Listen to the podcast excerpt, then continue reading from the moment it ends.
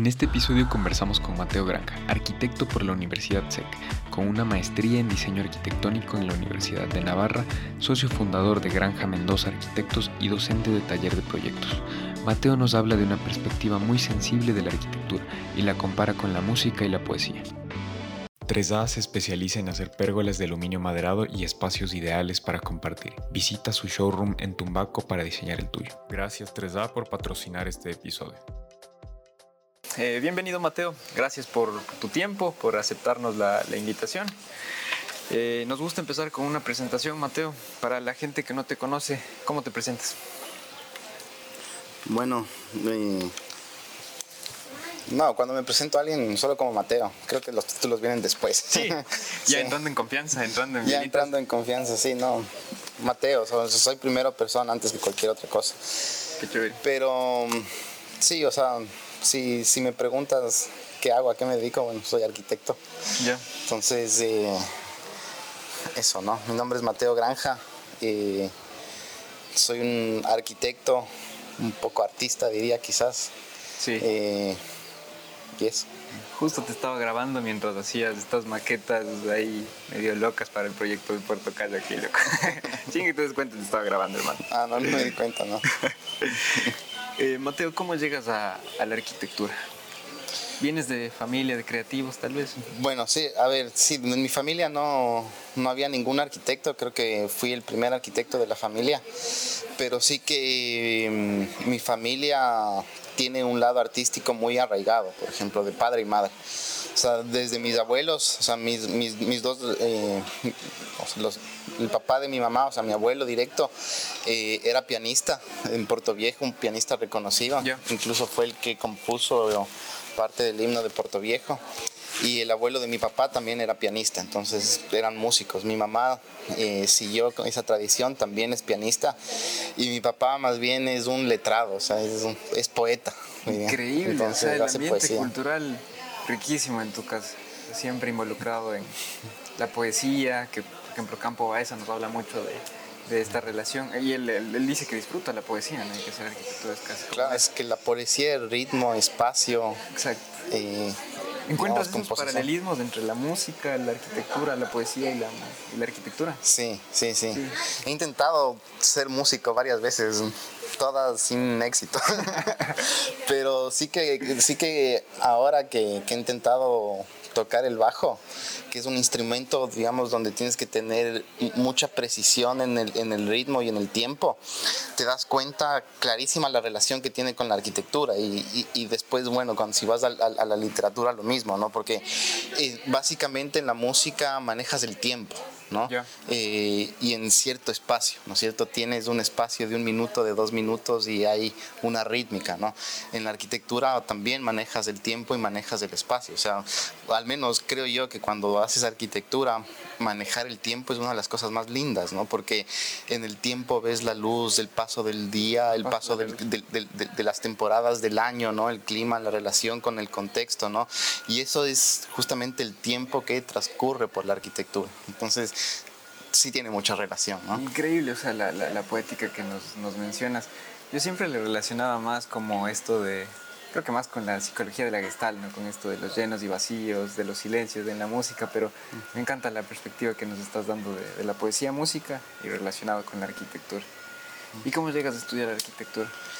Bueno, desde, o sea, desde pequeño, siempre con, con mi hermano, que también es arquitecto, y nuestros juegos eran de armar cosas, de construir cosas. O sea, desbaratábamos los muebles de mi casa, de, donde mis papás, donde mi abuela, y construíamos, eh, por decirlo, cuevas, refugios para nosotros, y, y a partir de ahí nos inventábamos un juego que, con el cual entretenernos, ¿no? Entonces siempre esa como relación de, de construir, de hacer espacios, de, de, imaginarte lugares y escenarios, creo que siempre me, me atrajo, ¿no? Y, y, y, yo creo que desde ahí nació esa pasión por construir, por hacer, por, ¿no? por componer, ¿no? Y, y, espacio, ¿no? Sobre todo, ¿no? Que, al final termina siendo arquitectura. Entonces yo creo que esa pasión me, me vino desde pequeño, o sea, y en algún, en algún momento, me acuerdo, sí, siempre los, los papás influyen de alguna manera, no negativamente, pero sí en algún momento cuando, cuando llegan esos momentos donde tienes que decidir qué estudiar, cuando estás haciendo los últimos años del colegio, dices qué quiero hacer de mi vida.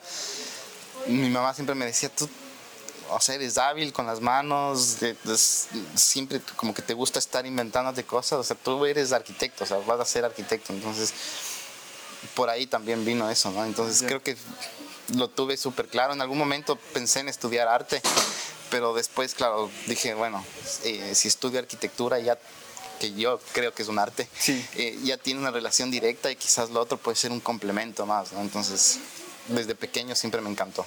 Sí, sí, y hay mucha relación. Y como conversábamos el otro día, ¿no? O sea, yo creo que la, arquitectura tiene que ser arte porque tiene que emocionar por, por, muchos factores, ¿no? No podemos como que solamente reducirle a, a, una función porque no somos... Si no sería fácil que nos reemplacen las máquinas de las inteligencias artificiales que, creo que se vienen. Eh, ¿Cómo fue? ¿Dónde estudias de arquitectura, Mateo? Bueno, entré a estudiar arquitectura en la Universidad SEC, en Guapo. Ya. Ajá. Y llegué ahí un poco de chiripa, eh, porque claro, yo cuando era joven era, era más rebelde que ahora. Entonces, claro, en un inicio dije, no, no voy a estudiar por lo menos un año, quiero, quiero librarme de todo. Después a los dos meses ya dije... El año sabático. Ajá, dije, el año sabático. Pero a los dos meses ya estaba que me mataba yo mismo. Entonces dije, no, tengo que hacer algo y decidí entrar a estudiar y...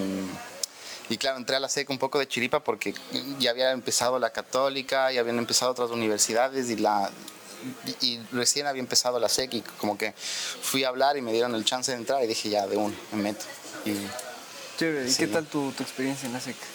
A mí me gustó un montón, a mí me gustó un montón. Yo creo que tuve la, la suerte de estar en un periodo de la, de la universidad donde habían unos profesores increíbles que me marcaron. Eh, después, o sea, la relación, de, la sé que está en Guápulo, ¿no? Y Guápulo tiene una mística súper interesante, o sea, tiene, tiene esta atmósfera de, de, ser casi como un pueblito único, pero está dentro de la ciudad, está alejado, o sea, por su condición geográfica y la magia del campus, porque está en, en, el monasterio de, o sea, en el antiguo monasterio de la iglesia de Guápulo, ¿no? Entonces, esa, esa, esa, esa lógica de, de ser un, una edificación que ya tenía muchísimos años, que tenía una historia detrás, creo que le daba cierta magia al, sitio y los jardines de Guápulo, los vecinos y tal, que genera una relación eh, entre la facultad y, el, sitio, el lugar y la gente que es que súper interesante. Entonces, me encantaba estudiar ahí, me parecía que era una,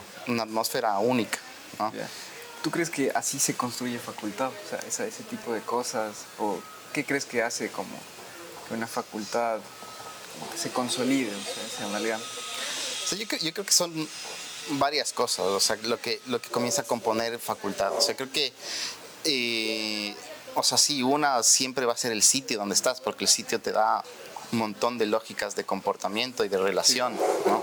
Con la propia edificación, con el medio natural, con la gente, con lo que sea, ¿no es cierto? Pero eh, creo que hay, hay, hay otras partes también que, que, son muy importantes para hacer facultad. Una, una que creo que es la más evidente es que tienes que tener un, o sea, una facultad tiene que tener un grupo de profesores que tenga una visión, ¿no? una, una, una, una, intención de qué debería ser arquitectura, cómo se debería aprender arquitectura, qué debe, debería enseñarse en arquitectura y mm, ya sean, ya sean visiones eh, diferentes o que, o que, todos lleguen a un consenso, pero sí que tiene que haber un, un espíritu de cuerpo de enseñar, ¿no es cierto? O sea, un, un, espíritu docente donde quieran enseñar, no estén ahí simplemente por, porque es un trabajo más, sino que tiene que haber como una emoción un poco más más arraigada en las personas que enseñan, ¿no? Y querer enseñar de verdad.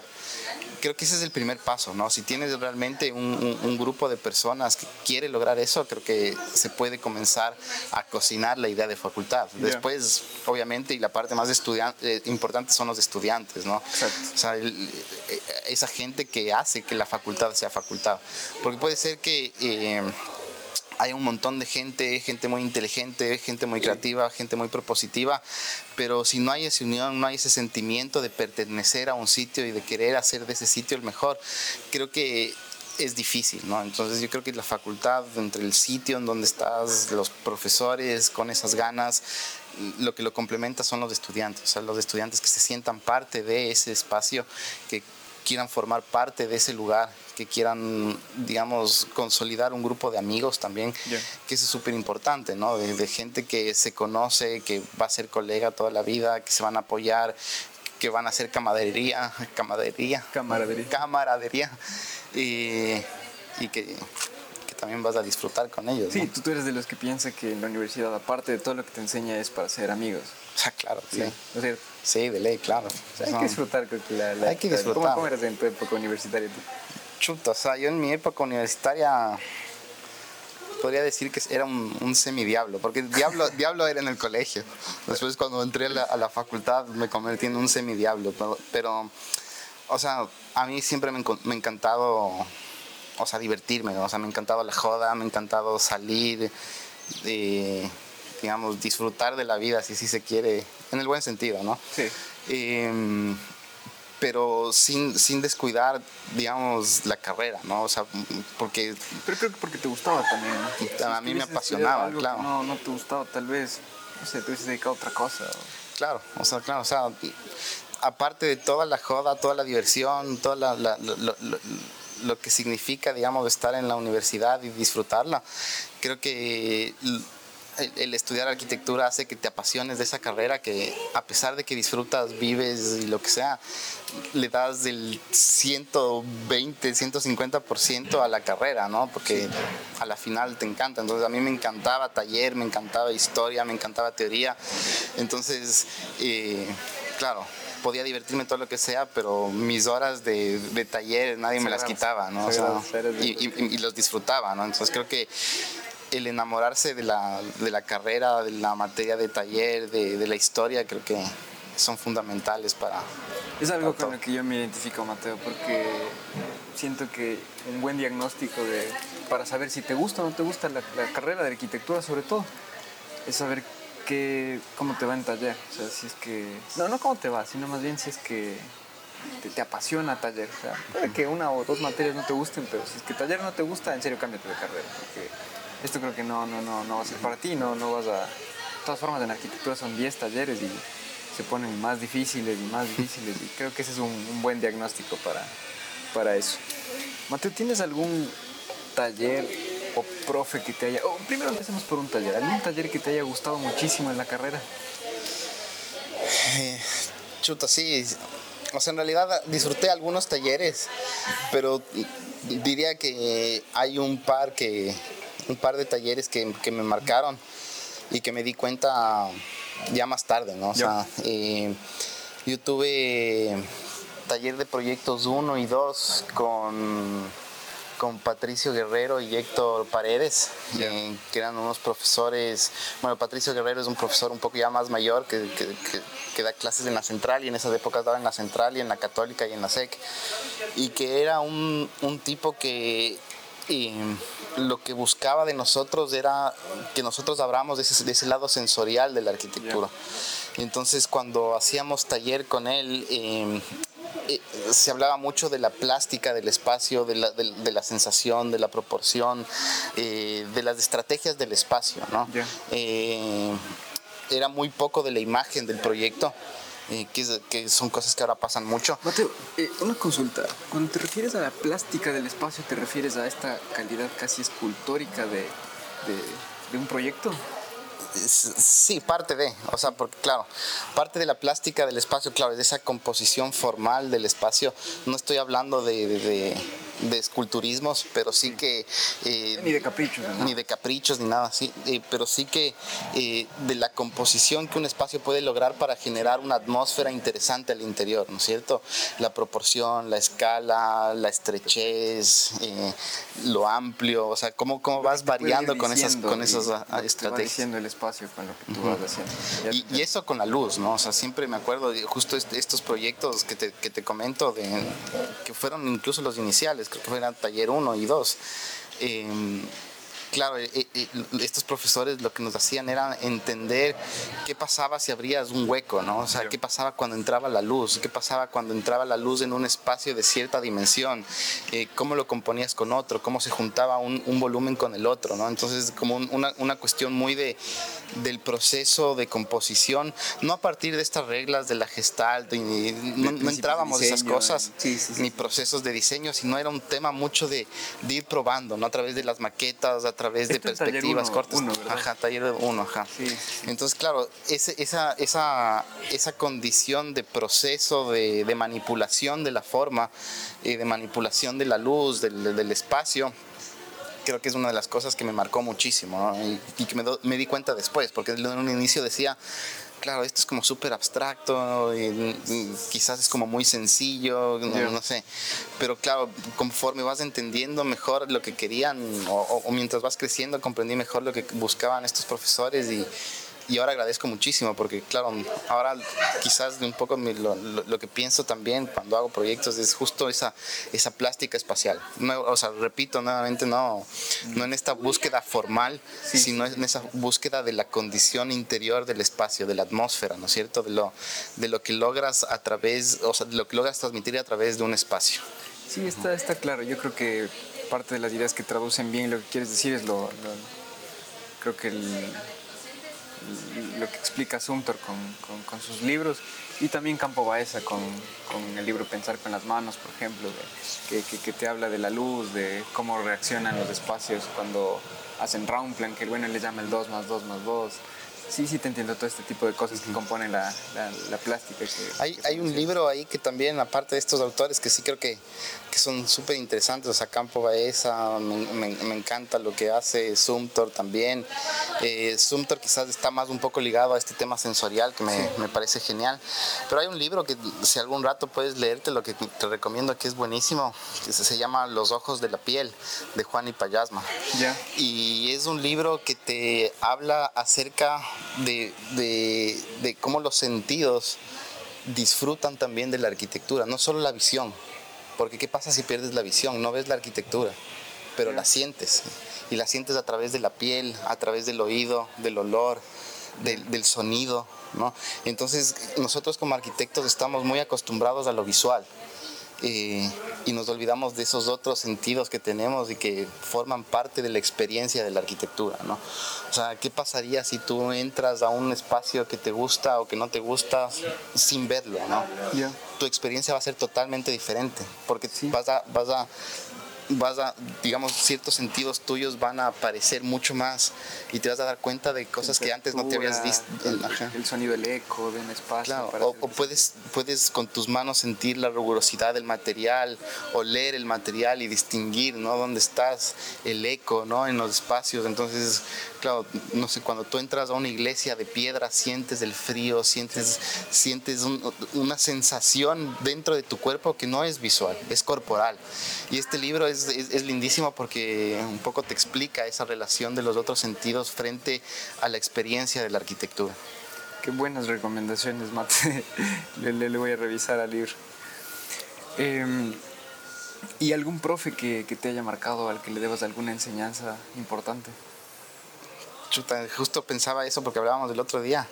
Yo, diría que hay dos fundamentales, digamos, en, en, lo que fue mi carrera, o sea, de pregrado. Y uno es el Diego Padilla, es un arquitecto eh, igual que, que, graduado de la Universidad Central, era un arquitecto loquísimo, porque te sacaba de tu zona de confort, ¿no? O sea, eh, te, te, obligaba a pensar más allá de lo evidente y estaba dispuesto a, digamos, a que tú experimentes con lo que tú querías hacer, ¿no?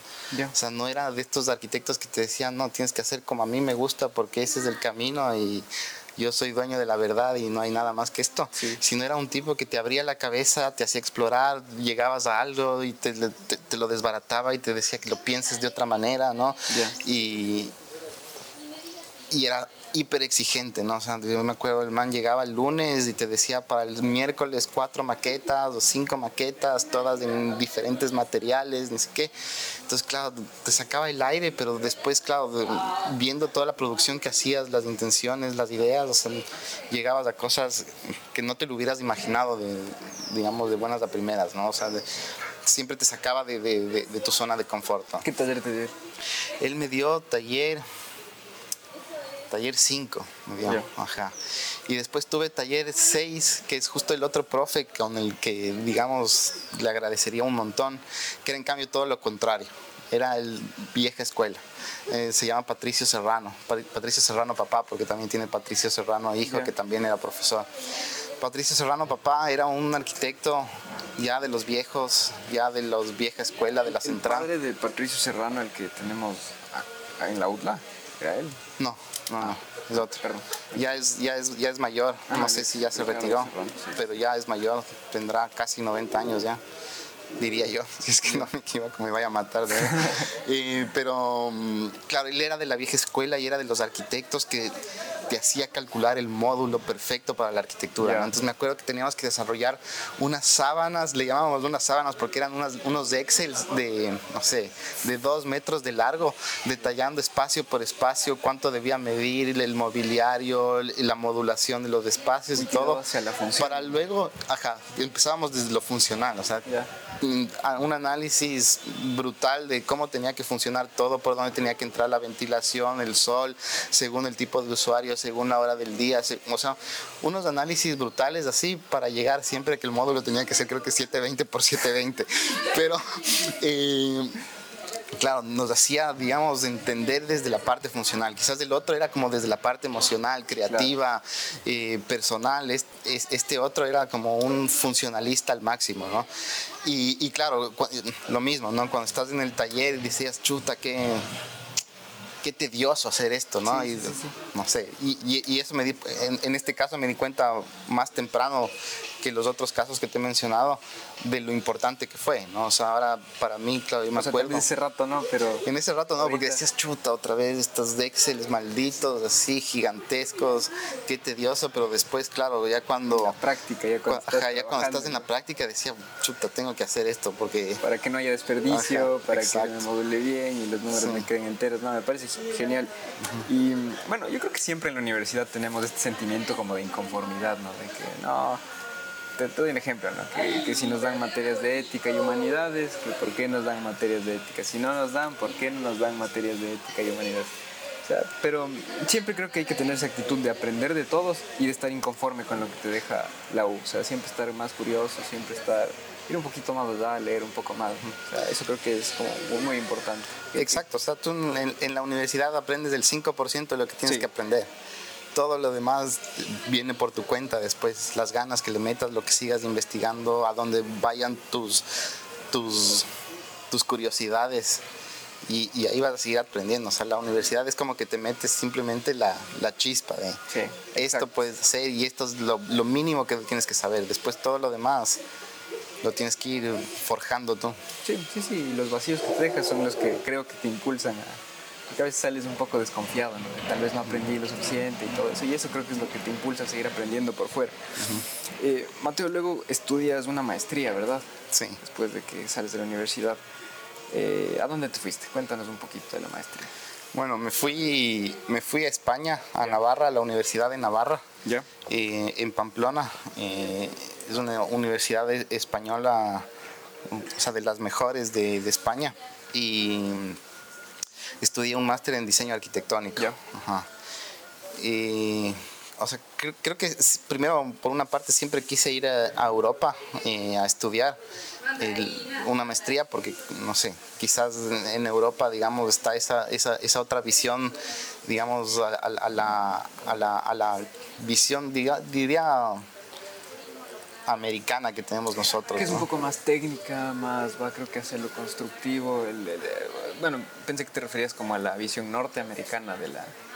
Sí, o sea, americana en general. O sea, no, no, quería decir estadounidense porque creo que al decir americana es como que abarca más el continente. Yo cuando digo americano no, no, me refiero a Estados Unidos, todos somos americanos aquí.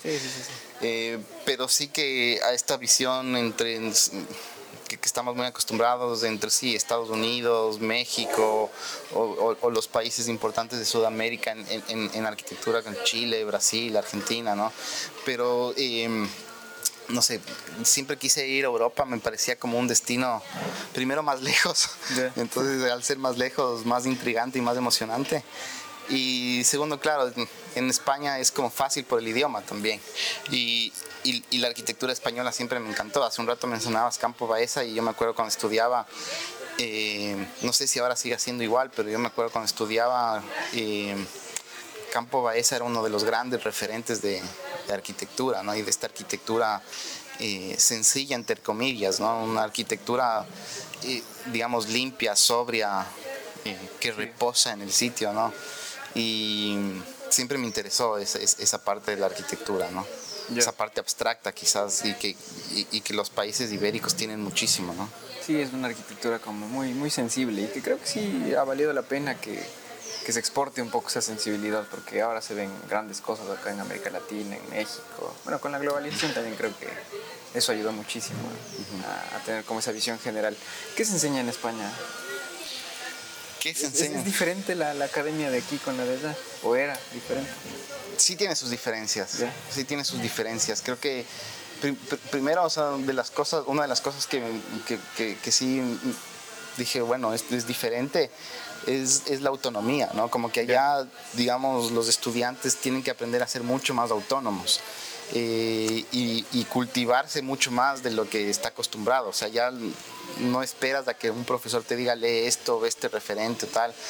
Tú ya tendrías que haber llegado, leído, visto y criticado, ¿me cachas? Sí, sí, sí, Entonces, claro, esa era una cosa que me interesaba mucho, porque claro, cuando yo llegué, la primera sensación fue, chuta, no sé nada a comparación de todos los demás, ¿no? Entonces, claro, como que entras en esa, en una atmósfera de chuta, tengo que ir a la biblioteca todos los días, sacar todos los libros, leer, ver las referencias. Como síndrome del impostor que, se llama. sí, sí, te cacho. Una crisis existencial ahí. Claro, claro, entonces... Eh, esa fue como el primer, la primera gran diferencia que vi, ¿no? Como nosotros esperábamos, o al menos aquí esperamos, ¿no? Que nos digan qué leer, qué ver, qué, de qué se va a tratar el taller.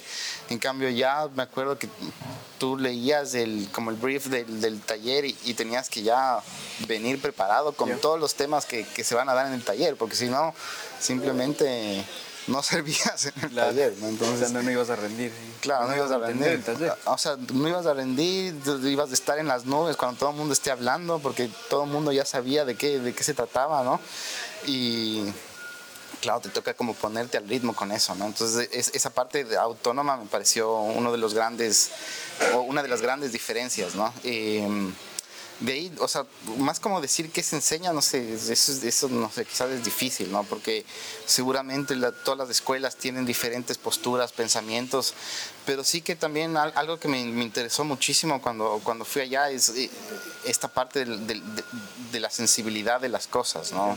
De la sensibilidad frente a la ciudad, frente al contexto, frente a la historia. Creo que ya hay, hay algo que es muy interesante porque como tienen muchísimas ciudades que tienen muchísimos siglos de historia o están cargados de simbolismos, el, el interpretar a través de una obra nueva todas estas cosas, eh, creo que también me pareció una cosa interesantísima, ¿no? Porque, claro, eh, eh, acá en Ecuador estábamos, estamos, no sé cómo decirlo ya, creo que está cambiando un poco, pero importábamos todo, ¿no? Importábamos estilos, ideas, materiales y tal. En cambio, allá, como quizás son creadores, precursores y tal, eh, tienen una relación mucho más arraigada con su historia. Sí, es que también creo que porque, claro, como documentación histórica o sea, muy amplia ya en, esos lugares. Acá hay muchas cosas que se perdieron, o sea, con la colonización y todo eso. Pero sí, sí te entiendo la, la perspectiva que, que, que, ellos empiezan en todo caso eh, desde una visión muy, muy sensible de, de, su historia, de, de sociocultural, me imagino. Sí, sí, o sea, esa sensibilidad con la historia es, y con la ciudad, con los trazos de la ciudad, con las líneas de composición, con los materiales, con los tonos, es, es, es increíble, ¿no? Y es algo también que a mí me, me llamó la atención muchísimo y me, me encantó, ¿no? O sea, ese, ese saber empezar con una lectura más a fondo de dónde vas a actuar, ¿no? Creo que, creo que eso me, me, me, pareció genial también. O sea, en España yo creo que sí ya hay una, una, una bueno, desde hace mucho tiempo ha habido como una arquitectura española, creo que debido a este regionalismo crítico con referentes como Rafael Moneo, eh, ese tipo de arquitectos. ¿Crees que hay cómo hacer una especie de arquitectura ya ecuatoriana o ya se ha visto o ya hay una arquitectura que se vea ecuatoriana o que se siente ecuatoriana? Sí, o sea, yo creo que sí, o sea, claro, España tuvo, no sé, digamos, creo que en los años 50 eh, tuvo un boom de, los arquitectos españoles, fueron como cuando surgieron, digamos, o, apareció la arquitectura española, ibérica, digamos, en el, en el mapa de la gran, de la gran arquitectura mundial.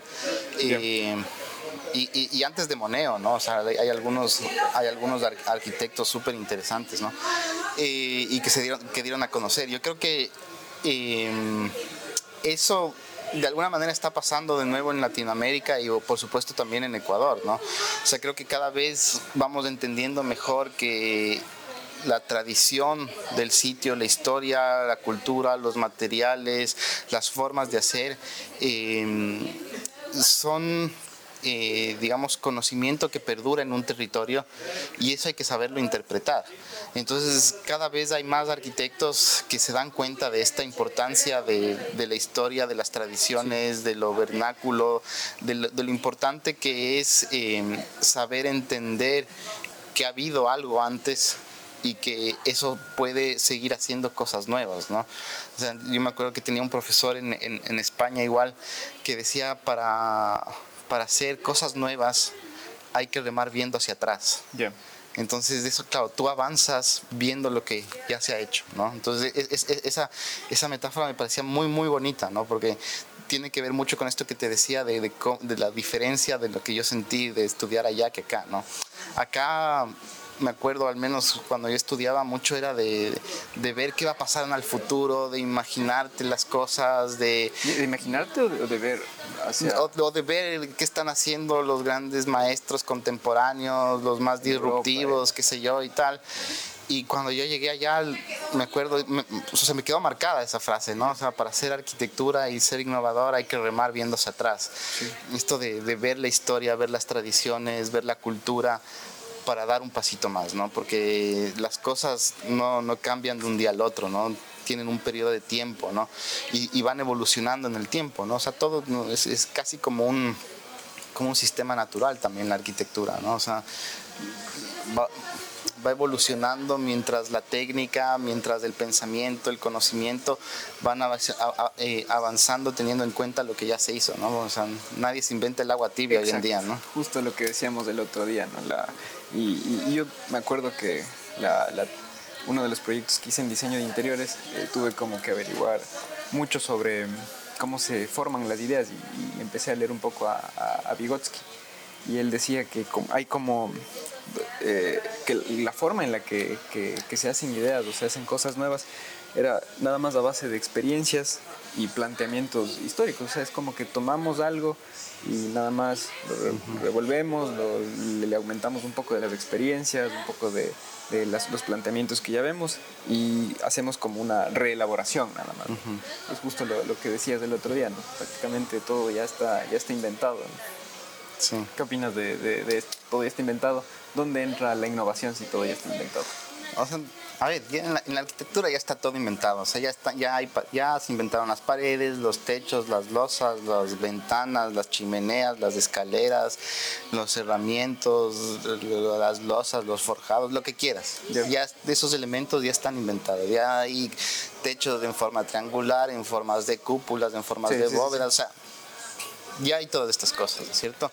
Yo creo que la innovación en arquitectura eh, tiene que ver con la técnica y con el avance tecnológico. O sea, creo que esas dos cosas son las que van creando evolución y, digamos, cosas nuevas en la arquitectura, ¿no? Porque vas a seguir haciendo paredes, o vas a seguir haciendo techos, o vas a seguir haciendo escaleras. Lo que cambia es el material, cómo lo haces, ¿no es cierto? Y con qué técnica lo haces, ¿no?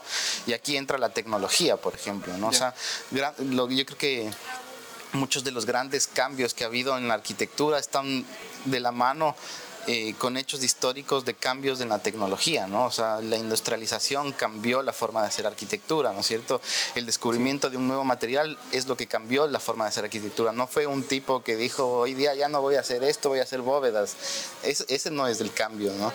O sea, la arquitectura, digamos, la arquitectura romana no cambió hasta que no se inventó el, hormigón armado, ¿no es cierto? Sí, eh, o hasta que no apareció el hierro, ¿no? Como un sistema de construcción. Entonces, hasta que no aparezca un nuevo cambio de estos en la arquitectura, no va a haber una innovación que tú digas, esto es una cosa nueva, o sea, nueva totalmente, ¿no? O sea, que hay cosas nuevas, sí, pero que están dadas de la mano de un cambio pequeño en un material, en una técnica de hacerlo, en, la maquinaria que lo hace, ¿no?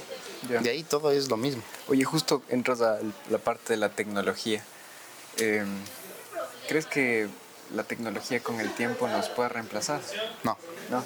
No. ¿Por qué, crees? Porque. Mm, o sea, teniendo en cuenta esto de la, inteligencia artificial que supuestamente puede, no, de hecho que puede, puede ir aprendiendo cómo, cómo plantear espacios, cómo optimizar espacios y ahora con métodos de construcción robotizados y super eficientes como impresoras 3D gigantes. O sea, teniendo todo este precedente. A ver, aquí voy a hablar quizás de algo, no sé si polémico, pero... No, no creo que polémico, pero quizás pueda malinterpretarse, pero no importa. Eh, a ver, creo que, claro, creo que la tecnología puede llegar justamente a calcularte los beneficios de ahorrarte un centímetro cúbico de hormigón por metro cuadrado, qué sé yo, ¿no es cierto? O de optimizarte la producción de materiales o la apertura de vanos en una fachada, bueno, un montón de cosas puede ayudarte a optimizar. Eh, pero carece de espiritualidad, de espíritu, ¿no? O sea, de, antes. Ajá, de, de, esa emoción de alguien que lo pensó, que lo trabajó, que lo manipuló, ¿no es cierto? Y que a la final de, de todo ese pensamiento, ese proceso, genera algo que emociona, sí. ¿no? Quizás eh, la industrialización extrema, ¿no? Todos estos procesos, eh, eh, digamos, de prefabricación, no, no, satanizando la prefabricación porque me parece recontra interesante y puede hacer cosas increíbles, pero digamos, de, de, esta quizás arquitectura hecha por la máquina carece de esa emoción humana, ¿no? Y por eso, eh, digamos, eh, yo creo que la arquitectura cae en esta, eh, o es parte de, de, una rama artística, ¿no es cierto? Por eso seguimos creando arquitectura y necesitamos de arquitectos, porque necesitamos esa emoción, esa, esa sensación humana de, cómo el espacio se siente. Una máquina te puede calcular quizás el mejor, la mejor atmósfera confortable al interior, perfectamente distribuida para que te quepa todo perfecto, para que entre la luz perfecta y tal, pero no tiene espíritu y, ese espíritu creo que es lo que nos hace que seamos necesarios y que conmovamos a la gente ¿no? a través de la arquitectura, porque la arquitectura es conmover también. Exacto, y, eso es lo que también decíamos, ¿no? de que por eso nosotros no somos solamente, o los arquitectos no somos solamente eh, profesionales que distribuyen bien espacios y que optimizan, sino la arquitectura, como te decía, tiene que, tiene que emocionar y va mucho de la mano entonces esa, esa idea. Retomando un poquito el esquema, eh, después de tu maestría regresas y vas al mercado laboral ecuatoriano. ¿Por qué regresas primero? ¿Nunca se te quedó la, idea de quedarte o sea, ¿no, ¿no, barajaste la idea de quedarte en España? Sí, sí, sí barajé la idea de, quedarme en España, pero como todo buen sudaca, eh. se te caduca la visa y No puedo vivir sin encebollado. aparte de, aparte de, o sea, todo buen sudaca en Europa, sin visa estás cagado, entonces claro, mm, estudié, trabajé allá en una, eh, igual en una oficina de arquitectura, me hubiera encantado quedarme, pero claro, sudaca sin plata, se caduca la visa, ya no, ya no, ya no eres necesario ahí, ya eres uno de más.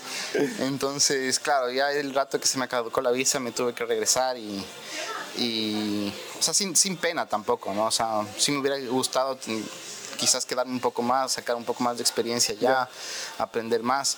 Pero las cosas se dan por algo, regresé y, y por suerte ya antes de, antes de irme ya había trabajado un poco y había intentado como hacer algunas cosas, había, logré construir algunas cosas, trabajar en algunos estudios. Entonces, eh, sí que aparte de, de, las ganas de quedarme allá, también tenía esas ganas y esa ambición y esas intenciones de hacer arquitectura aquí en, en, mi país. No sé, quizás quizás, no sé si los ecuatorianos, pero los latinos tenemos como muchos de esos, mucho, mucho mucho sentimiento por, por, la tierra de donde uno es, ¿no? Entonces te dan ganas de hacer algo por tu tierra, ¿no? Entonces ya, claro, acababa el máster y decía, quiero hacer ya algo en, en, Ecuador, ¿no? Quiero ya aplicar esto que aprendí. Buenazo, o sea, no... Nunca, nunca tuviste chuchaki, bueno, que dicen, ¿no? Chuchaki post, post maestría de de regresar acá y extrañar España o tu estilo? Porque duraba dos años, me dijiste. Sí. ¿No te acostumbraste al estilo de vida de allá? Claro, el estilo de vida ya era riquísimo. O sea, con decirte que, no sé, con, con, con la gente que vivía en, en, en España, que vivía con un chileno, un argentino, un español y una coreana. O sea, nos, nos, reuníamos a trabajar, trabajábamos, no sé, hasta las 12 de la noche. A las 12 de la noche bajábamos a un bar, nos tomábamos unas, unas cervezas, unos vinos, qué sé yo, escuchábamos un rato música en vivo y regresábamos a trabajar. Entonces, ¿cómo no voy a extrañar eso? O sea, de decir, que no pasa aquí, ¿no? Eso de decir, bueno, bajo a la planta baja de mi edificio, sé que hay un bar, me tomo un par de cervezas y, sigo, ¿no? Entonces, eh, como que ese estilo de vida me, me, me, gustaba un montón, o sea, de decir, bueno, me reúno con mis panas, compramos unas botellas de vino, si nos cansamos nos vamos a dar una vuelta por el centro, nos metemos a un par de bares, comemos algo, subimos y seguimos. No pasa acá, ¿no? Entonces eso, eso, eso me gustaba un montón, pero, pero claro, hay cosas que, que te gustan de un lado y cosas que te gustan del otro también, Entonces... O sea, lo que te trajo para acá es más bien de, esas ganas de, ayudar a tu país, de tratar de aplicar lo que sabes y, poder transmitirle acá. creo que se relaciona con lo que haces después, ¿no? Después llegas a la academia también, te vuelves profesor. Antes de eso ya habías dado clases o ya tenías alguna experiencia Y siempre me gustó la idea de la docencia. Eh, cuando estaba en, la facultad, eh, alguna vez fui ayudante de cátedra de algún profesor, entonces como que siempre me gustó un montón, ¿no? Y me gustaba, trabajaba con algunos profesores que, que también hacían docencia y hacían sus cosas, entonces me parecía como una actividad súper chévere, ¿no? De, de, poder enseñar y poder hacer. Y eso siempre me, me interesó, entonces siempre, siempre, tuve la idea, desde que estaba en los últimos años de la carrera, siempre dije, quiero ser profesor de arquitectura igual, quiero, o sea, me encantaría ser profesor de arquitectura. Entonces, claro, después de, de, de haberme ido... Eh, me acuerdo que antes de regresar, unos meses antes de regresar, había un profe en, la SEC que me, que me escribió y me dijo, oye, cuando regreses, pásate por la universidad, le queremos que de alguna manera te vincules a la, a la facultad.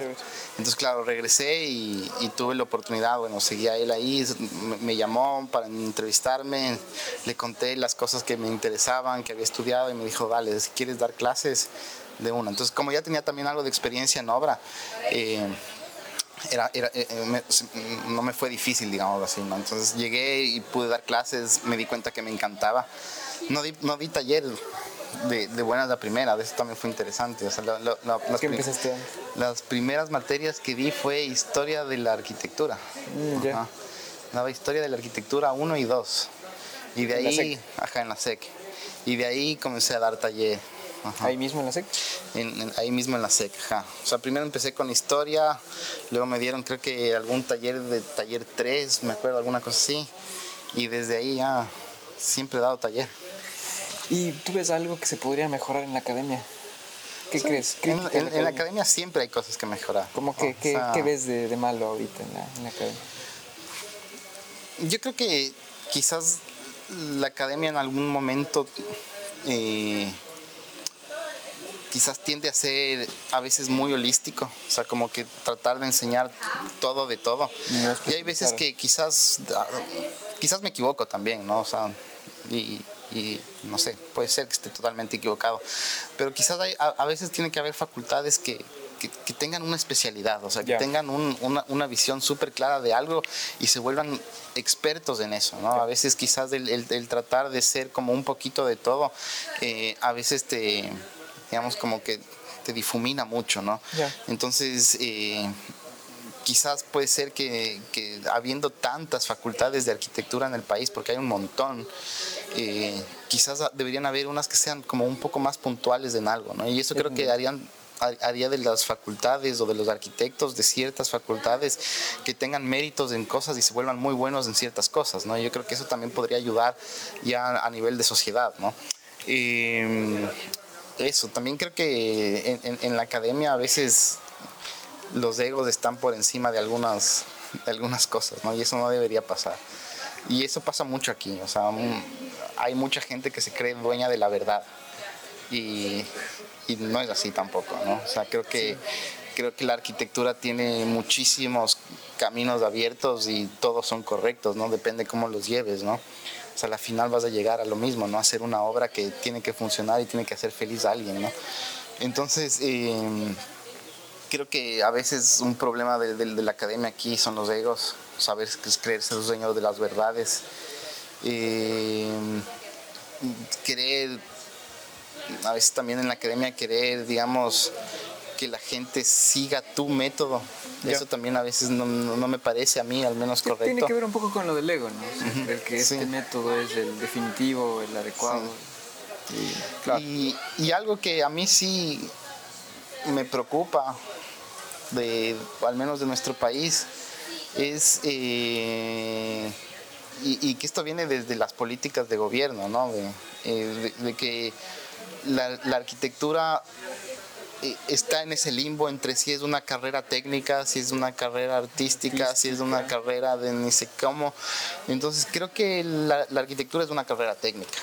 O sea, porque tienes que aprender a construir, tienes que aprender a hacer edificios seguros, tienes que aprender a ser riguroso, técnico, específico, y prolijo en las cosas que haces, ¿no?